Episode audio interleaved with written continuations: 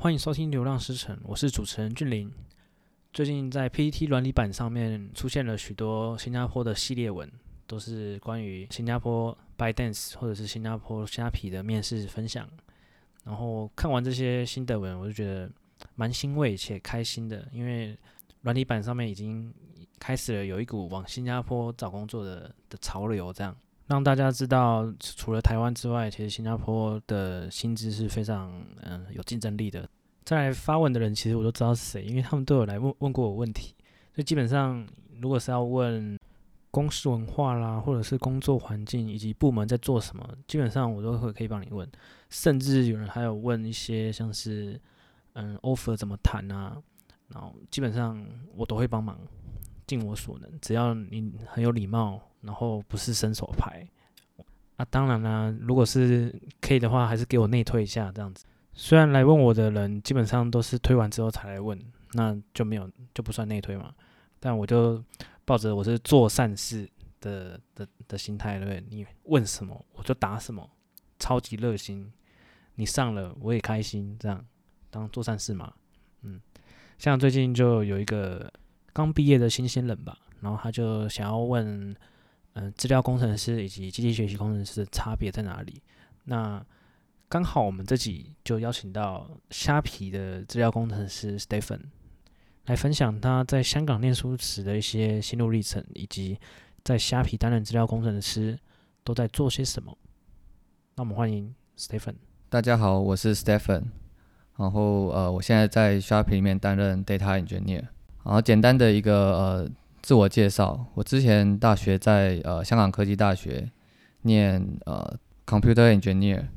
然后毕业了以后就回台湾呃当兵，然后工作了几年，然后在二零一九年呃来到新加坡的虾皮呃工作，呃至今大概有一年半的时间。你在香港科技大学的时候，嗯，就是毕业之后有没有想过继续留在香港当工程师啊？很好奇那边的就业环境。呃，当时有考虑过，有想过是不是要在香港发展，然后。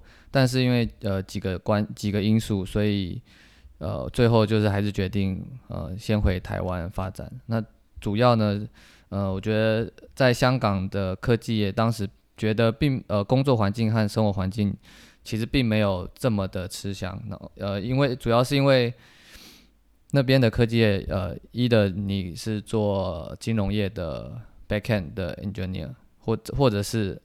你在科技的一些新创公司里面去担任 engineer，对，那其他的可能如果有想要在知名的一些国际科技公司上班的话，就机会就比较少，因为在香港的 office 里面，其实大多都是一些行销或者是营运的一些职位，对，然后另外可能生活上面我也觉得没有到那么的喜欢，因为物价比较高，房租高，然后生活空间也比较小。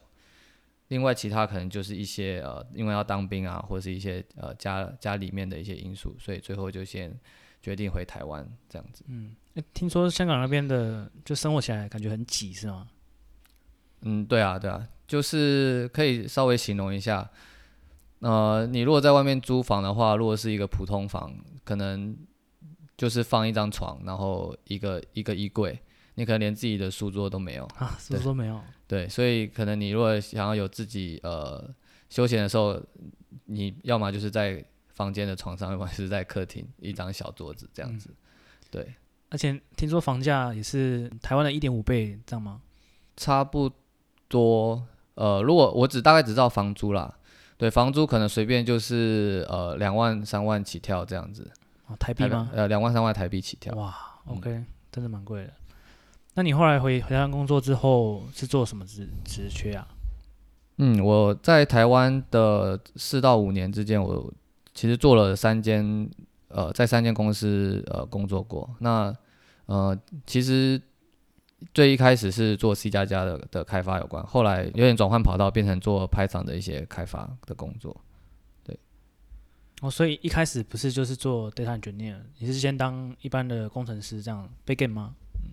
对，其实一开始我并没有什么 data engineer 的一个 background，嗯，然后刚毕业的时候其实也不知道自己要做什么，嗯，对，所以呃，也就是海投履历，然后大概诶又找到觉得诶这个公司好像还不错，然后也是做 C 加加开发，我就就去了。嗯，对，我觉得大家应该差不多了，刚毕业都不知道做什么。对，而且我觉得，因为我当时呃毕业之前，其实我那时候可能没有做什么准备吧，就是什么实习啊或什么，其实经验也都比较少。嗯，对，所以也是有花了一些时间，就是跌跌撞撞，对，摸索这样。对，我觉得如果先去实习的话，会比较清楚。嗯，我觉得不管是，我觉得以工程师来说，如果有实习的话都是好了，也不局限于 data engineer。嗯，有道理。对对对，因为你做了以后，你才其实有时候做了以后，你才知道自己是不是喜欢这个这个内容。那如果你在呃就学的时候，你就已经去体验过了，你可能在。你之后的选课啊，或是一些做一些学校的专案当中，你也你还可以去再去做多一点其他的模，就是尝试，可能就不会等到你出社会以后才开始去做这个准备。嗯，这样成本比较大。对。嗯，想问一下，你那时候 backend 你是有什么契机转去做 Python 的跟数据呢？哦。我记得当时就是那时候应该是二零一六年、二零一七年吧，就是那个 AlphaGo 很红的那个时候，就 Data Data Science 突然就是起飞了这样子。是。然后大家各个呃，就是各个科技也就是开始都往那个 Data Data 这一块去去走。然后我当时也是觉得我对 Data 这块也是有点兴趣，所以其实我就有花一些时间自己自学，然后想说可以转换个跑道，因为其实在学校的时候，那时候 Data Data 这个东西还不红。所以也没有什么课程，然后大家对这个了解也不多，对，嗯嗯，所以后来是在呃上班的时候，然后就花自己花一些业余的时间，然后去自学这样子。嗯嗯，然后后来就直接去面试数据的 engineer 这样子。当时其实一开始是想要做跟 data science 做 machine learning 有关的东西，嗯嗯，对，但其实嗯、呃，老实说，在台湾我我那时候遇到，我也发现职缺不多，要么就是那个职缺的那个呃 JD 上面。你一看就知道，这根本就不是 data science，它上面就给你写，你只要会 SQL query 就好，或是 Excel。我真的很常遇到这种，然后对，所以我觉得那时候在台湾其实还不成，还不太成熟。然后我就也是找了一些新新创公司，然后就进去试看看。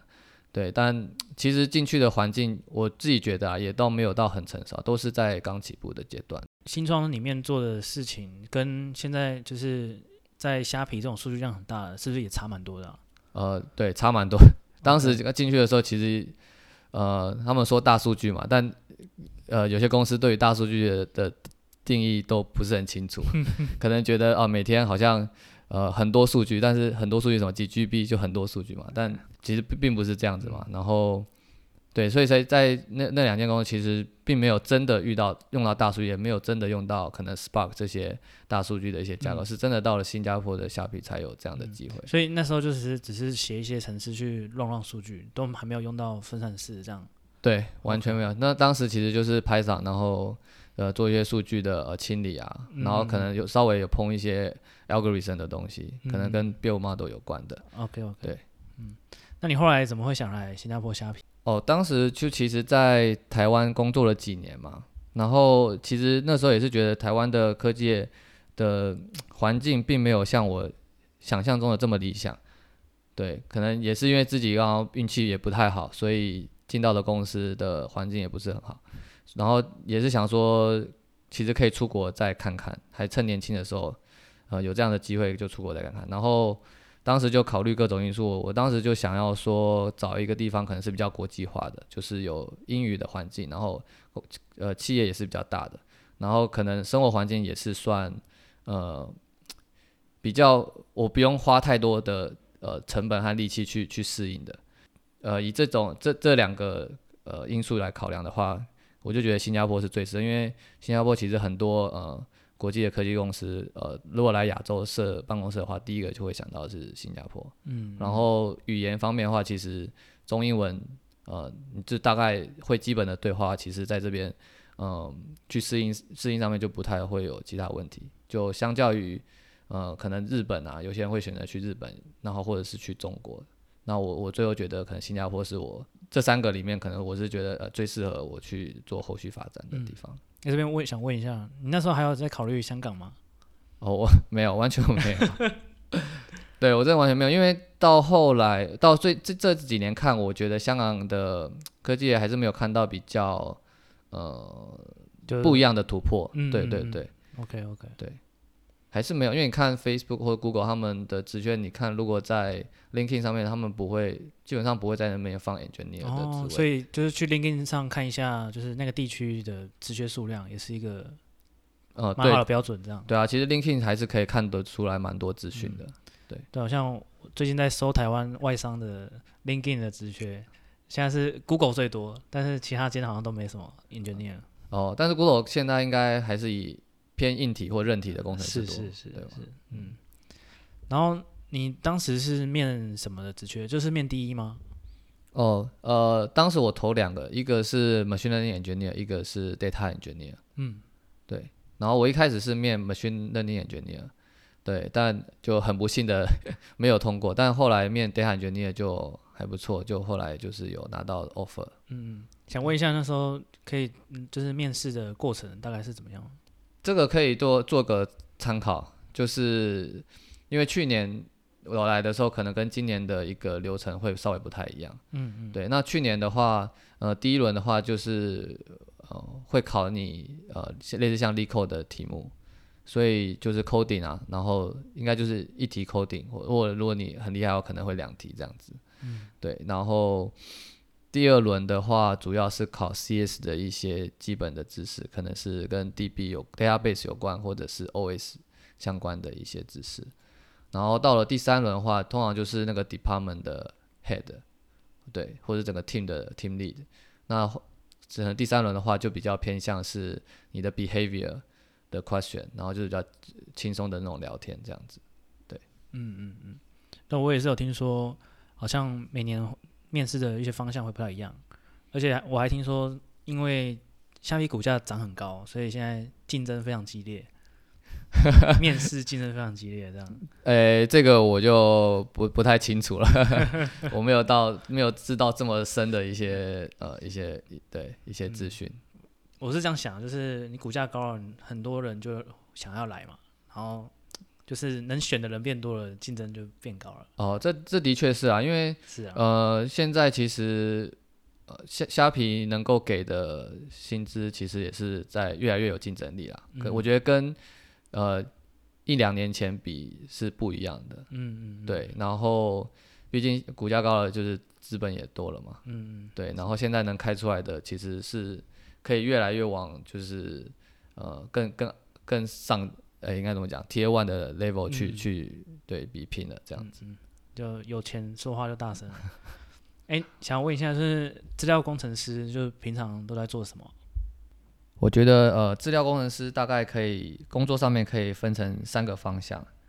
那第一个呢，可能是偏向产品相关的，比如说，呃，做一些呃数据的一些平台，然后让呃一些 BI 的使用者使用，或者是第一内部的人使用。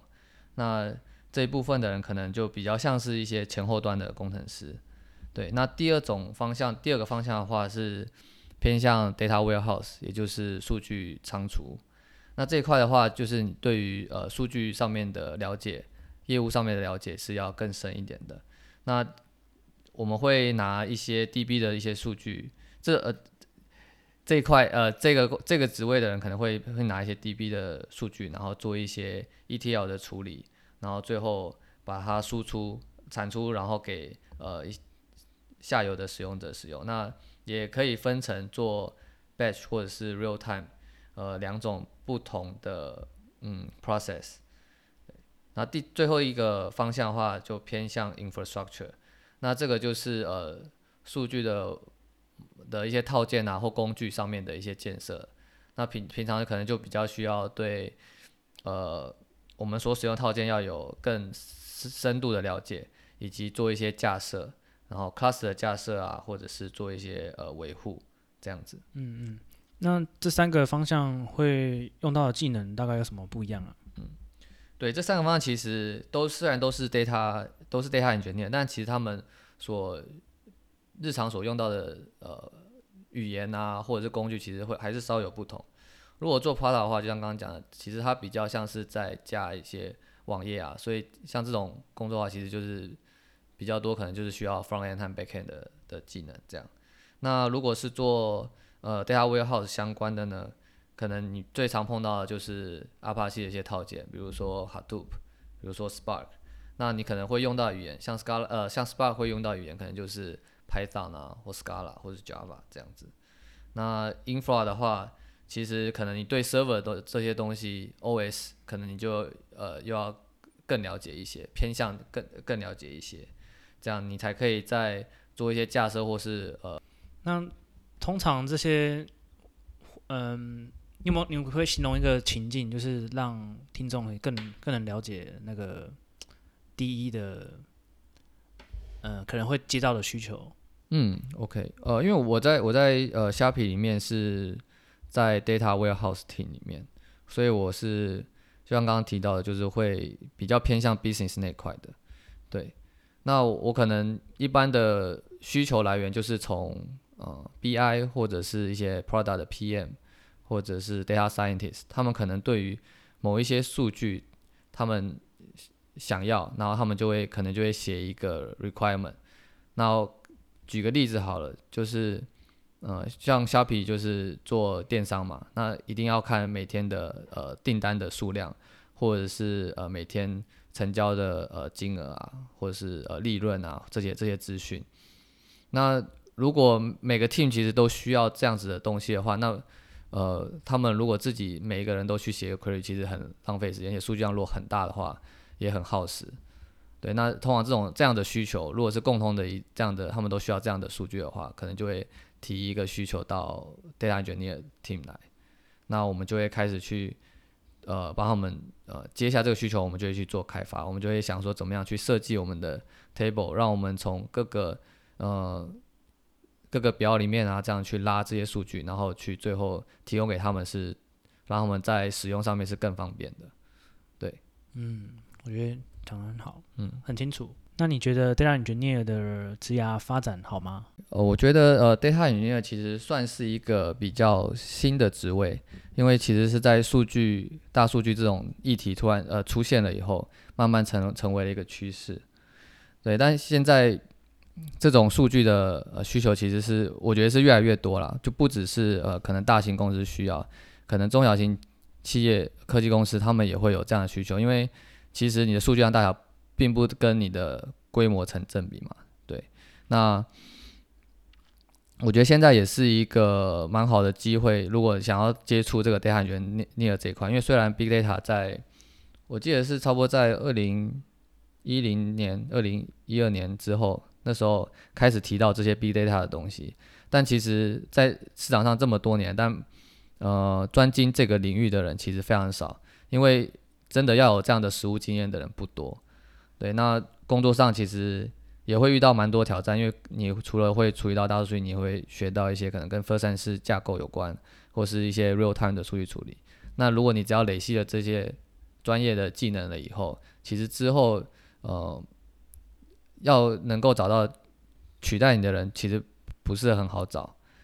对，那你只要点了这些技能，你跳过了那个门槛了以后，其实我觉得后续发展也是算，我是我是蛮看好的。然后在一些呃国际一些知名的公司，比如说 Google、Facebook、Apple，其实他们都有开这样的职缺。对，所以嗯，我就觉得这呃未来的趋势是是算不错的。嗯嗯，同意。像我就有认识几个 data engineer，就可能去了一些大公司，这样发展的很好。嗯，然后想要再问一下，有没有什么履历上的建议，或者是平常可以做一些什么 side project 去累积第一的经验呢？嗯，如果是说想要转这个 data engineer 这个职位的话，呃，老实说。也不不算是很容易，因为很多其实需要你真的在呃业务场景里面去有这样实务的经验。但是我觉得有几个方向可以尝试，就是呃你可可能可以去参加一些呃比赛，然后在当中可能可以尝试用一些 Spark 或 Hadoop 的东西，然后了解一些基础的知识。我觉得只要我家看到，只要能你对于 Spark 和啊，都或者是一些 Apache 的这样的服务，有一些基础的了解。其实你要能够呃进入一间找到找到 AI engineer 的机会是是蛮有机会的。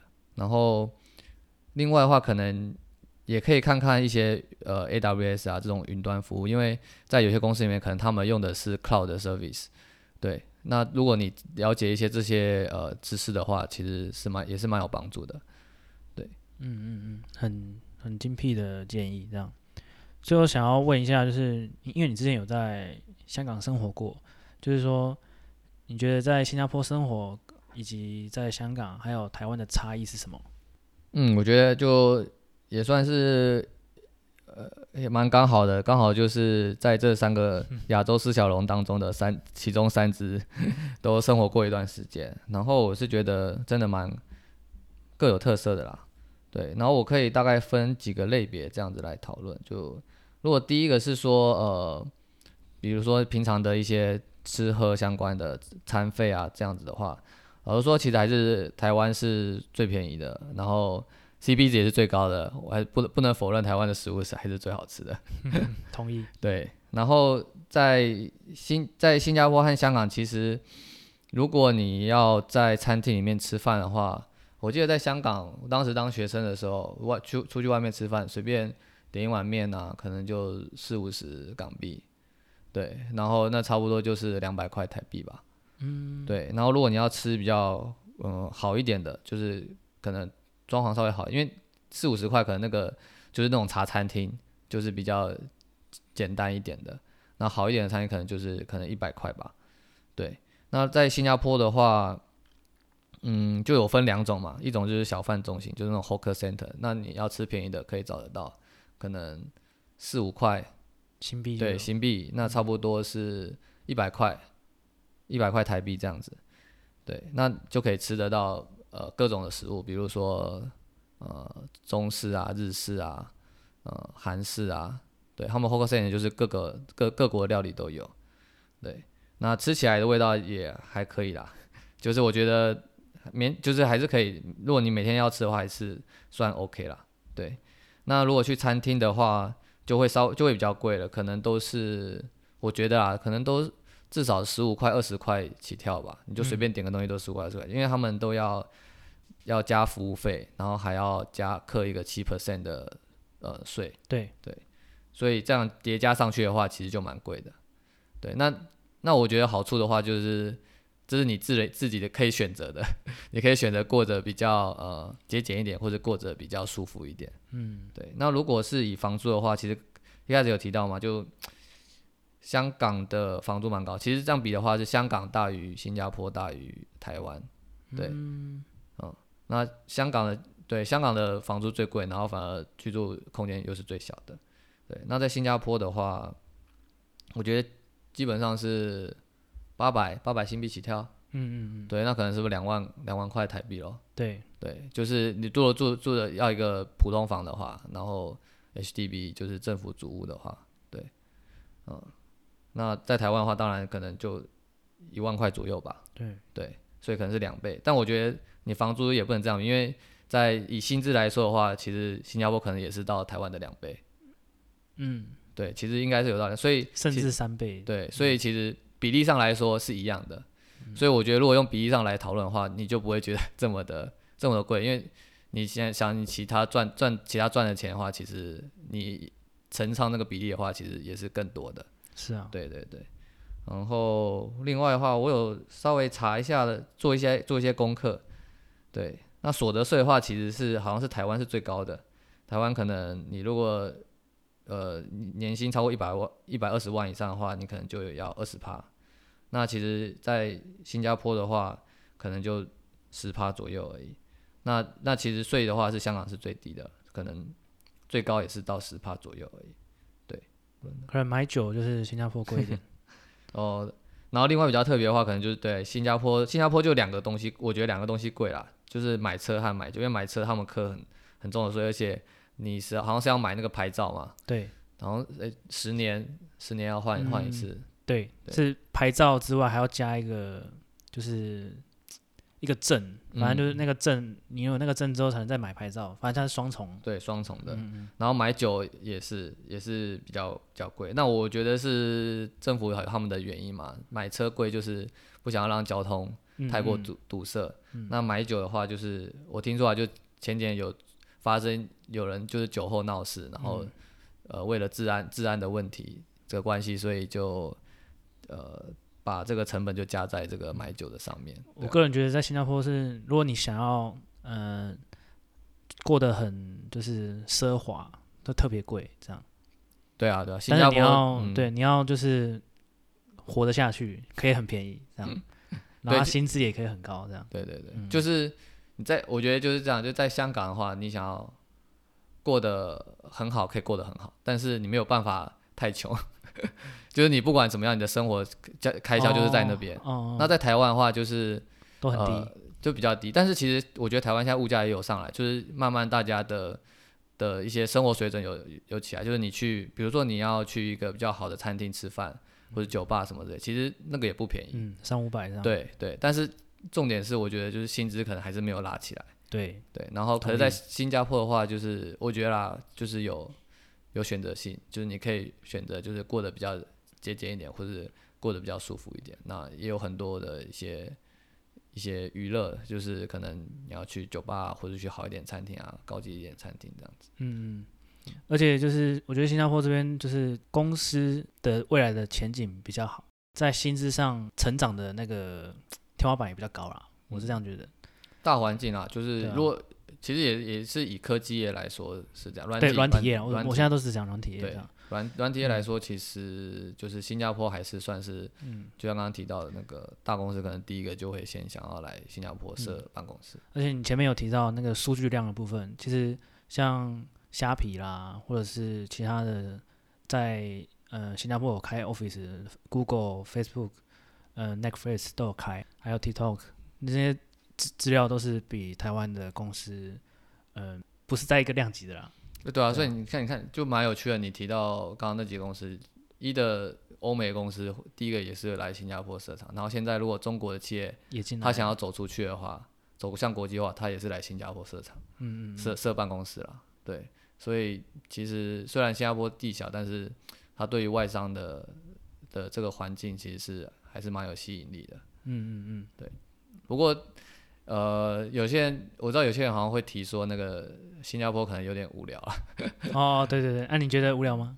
其实今年刚好那个 CB 嘛，然后我就也不能出国嘛，就稍微探索了一下新加坡。我是觉得还还 OK 啊，就是有一些自然，就是还是有一些自然景观可以去。当然不能跟台湾那些台湾的风景这样子去比，但是。